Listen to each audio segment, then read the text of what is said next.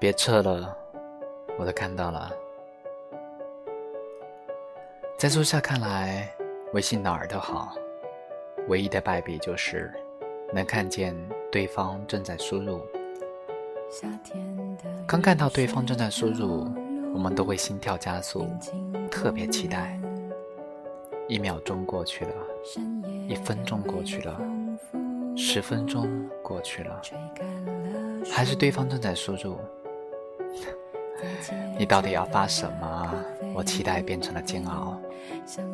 对苏夏来说，这份煎熬来自他的暗恋对象木木。木木是他的同事，一个特别害羞的男生。女同事拜托木木给自己的微信点赞，想要换购护手霜，结果刚拍下了他的肩膀，木木就红着脸窜了出去。公司一堆人坐在一起看流氓小视频，评论女生，木木在旁边满脸通红。苏夏对过度害羞的木木没有什么感觉，更称不上喜欢。直到有一次公司在水上乐园搞活动，苏夏不会游泳，同事骗他说滑梯最安全啦。苏夏一被鼓动，就选了最高的滑梯，结果一滑下来，整个人就栽进了水里。苏夏喝了一肚子水，觉得自己快要死了，很伤心。结果他被站在旁边的木木一把拉了上来，全程动作一气呵成。没想到平时羞答答的木木，在关键时刻竟然这么 man。苏夏突然有点小心动了。这时候他还流了点鼻血，不知道是因为滑下来的时候碰到了鼻子，还是因为不小心看到了木木。那柔情似水的眼睛，木木赶紧把苏夏抱到了游泳池旁边，红着脸，动作小心的帮他止血。苏夏看着脸红的木木，自己的脸也有点发烫。当天晚上，苏夏就给木木发了一条道谢的微信，木木很快就回了句：“你没事就好啊。”苏夏想了。再跟他多聊一会儿，就是不知道该说些什么。说你抱我的时候肌肉好结实啊，平时一定经常健身吧？为了怕木木误会，转移话题说，以前没发现你游泳那么好啊。怕语气过于轻佻，直接问，要不明天我请你吃个饭吧，表示感谢。又怕对方看出自己的心思。毕竟，之前从来都没有过交集，说下删删改改都觉得不好，怕用词不当会造成误解，又怕一不小心泄露了心意。花了一个小时，最后发了一句：“无论怎样都谢谢你啦，我先去睡了，明天公司见。”点完了发送，苏夏猛捶大腿。白白浪费了一次机会。喜欢一个人，我们给对方发微信，总是写了又删，删了又写，最后发出去一句不痛不痒的话。其实那些写了又删的话，才是真心话。苏夏研究起了默默的朋友圈，以前都没有留意过。喜欢一个人，才会忍不住想更多的了解他。苏夏发现，木木最大的爱好就是玩游戏，水平还不赖。苏夏喜欢打游戏很屌的男生，她的前男友就是职业电竞选手，这下子对木木的好感加深了。为了接近他，苏夏下了同款游戏，想以此为话题跟他聊天，但他技术太渣，每天被狂虐。好不容易练了一个月，才达到了普通人的水平，却没有意义了，因为木木的游戏账号被盗了。苏夏气炸了，连打了五十个电话投诉游戏公司，说这该死的公司毁了自己的姻缘。游戏公司想必也是一脸懵逼吧。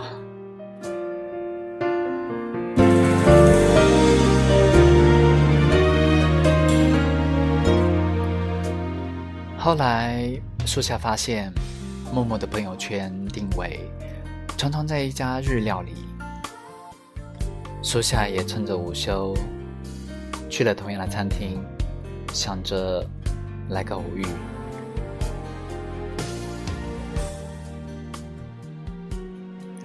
害怕一个人太明显，特意叫上来别的同事。初夏到餐厅第一件事就是假装不经意的拍点照片。标记好位置，发了朋友圈，选的只是对木木可见。可是木木只是点了个赞，连评论都没有一个，更别提邂逅了。最后，苏夏带了所有的同事都去吃过了，菜单也全都吃了一遍，也没有碰到过木木。苏夏觉得自己好帅啊！在公司，苏夏只是偷偷的注视着木木。两人之间的唯一的交流，不过是搭同一部电梯的时候，向对方点了个头，问声好。苏夏庆幸有微信，他能多了解木木一点，他能在无数次挣扎之后，跟他搭上几句话。但他也讨厌有微信，因为他变得越来越孬。跟木木说话，永远都是反复修改，字字斟酌。怕发的表情太污，显得自己黄暴；不加表情，又怕对话太干，被误会是不想聊天；怕问题泡得太硬，没有特别持续的对话；又怕问得太宽，默默不知道怎么回答。默默随便发了一条朋友圈，苏夏都会纠结半天。如果只是点赞，也浪费了一次互动的机会。如果去评论，也怕会陷入焦灼的等待。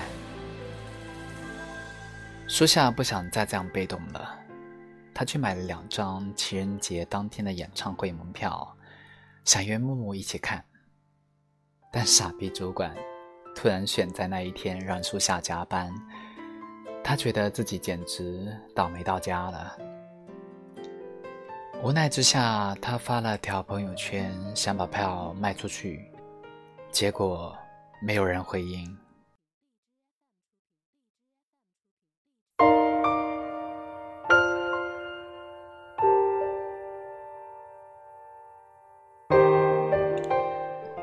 没想到木木却说自己想要两张都要，树下的心咯噔了一下，这下完蛋了。树下是见了木木的朋友圈那么久。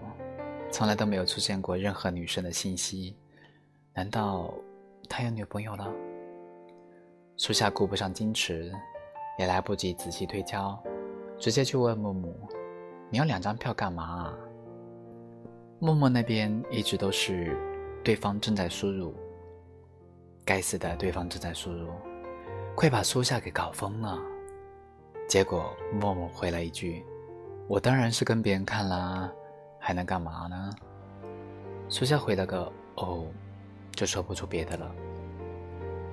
是啊，还能干嘛呢？情人节加演唱会，不是表白就是约会喽。无论哪一种，对苏夏而言，都是一万点暴击。苏夏后悔自己没有早点表明心意。苏夏突然想到，要早点结束这段苦逼的暗恋。结束暗恋的唯一方法就是表白，被狠狠拒绝一次，就可以彻底死心。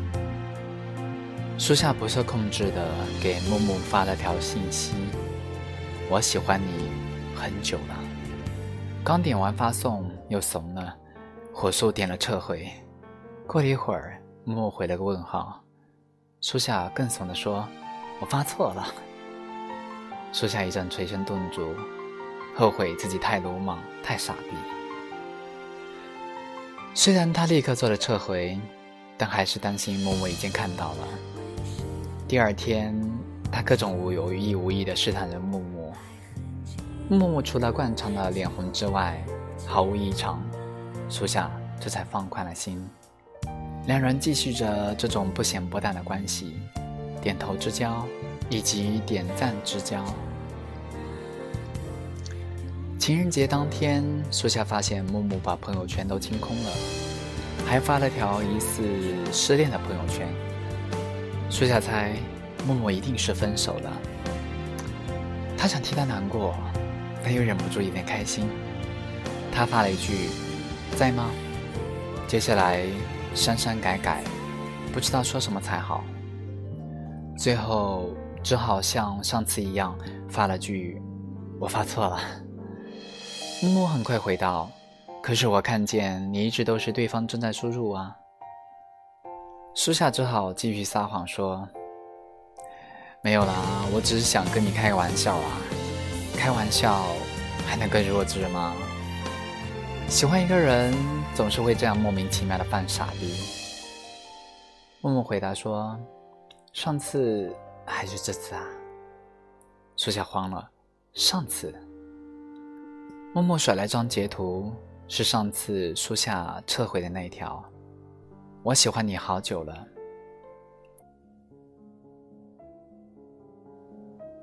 苏夏心里一万只草泥马在奔腾。你怎么接下来的？我不是马上撤回了吗？默默说：“因为我当时也在组织语言，想跟你表白啊。”原来默默一直喜欢的苏夏，他打游戏是因为他知道他的前男友是个电竞选手。默默想证明自己也不差。他去吃日料是因为知道苏夏喜欢日料。于是经常光顾日料店，盼望着能够遇见苏夏。没想到苏夏叫所有的同事都去吃过了一遍，唯独没叫过自己。好几次默默想假装与偶遇，去了店里，却看见苏夏跟别的同事相谈甚欢，于是要默默的离开了。默默发现苏夏的朋友圈在卖票，怕他卖不掉。会亏钱，于是主动提出要求买。被他问到为什么要买两张票，不知道该说什么，只好回了个特别傻逼的答案。木木没想到苏夏会突然跟自己表白，更没想到他说他发错了，原来他喜欢的是别人。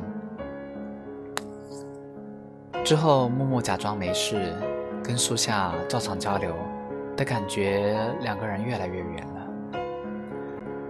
直到情人节那一天，默默觉得是时候结束这段苦逼的暗恋了，于是发了条伤心的朋友圈。没想到这一次，苏夏会主动找到自己，但但是又说是发错了。默默觉得又好气又好笑，因为苏夏明明一直是。对方正在输入的状态，那一刻，默默突然懂了，原来不是他一个人在暗恋，而是他和苏夏彼此暗恋着。对方正在输入中，让我们在爱的人面前露出了马脚。对方正在输入中，在爱的人眼中，是最好听的情话。我爱你。正在输入中，知道。